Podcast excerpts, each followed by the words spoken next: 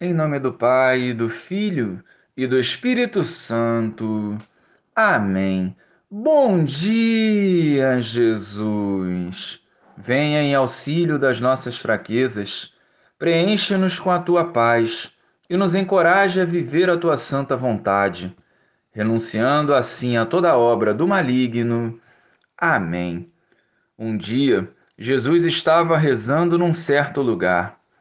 Quando terminou, um de seus discípulos lhe pediu: Senhor, ensina-nos a rezar, como também João ensinou aos seus discípulos.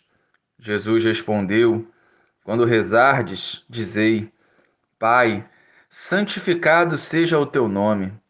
Venha o teu reino. Dá-nos a cada dia o pão de que precisamos e perdoa-nos os nossos pecados, pois nós também perdoamos a todos os nossos devedores e não nos deixes cair em tentação. Louvado seja o nosso Senhor Jesus Cristo, para sempre seja louvado.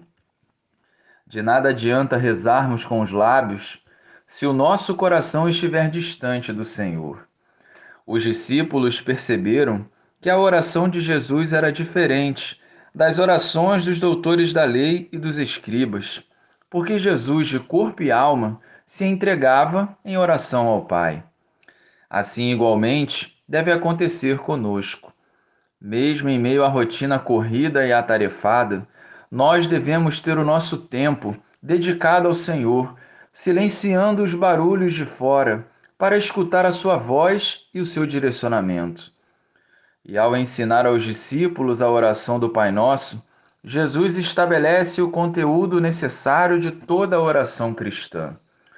No centro desta oração está o Pai, o seu reino e a sua santa vontade, somada às ações necessárias como o agradecimento e o perdão.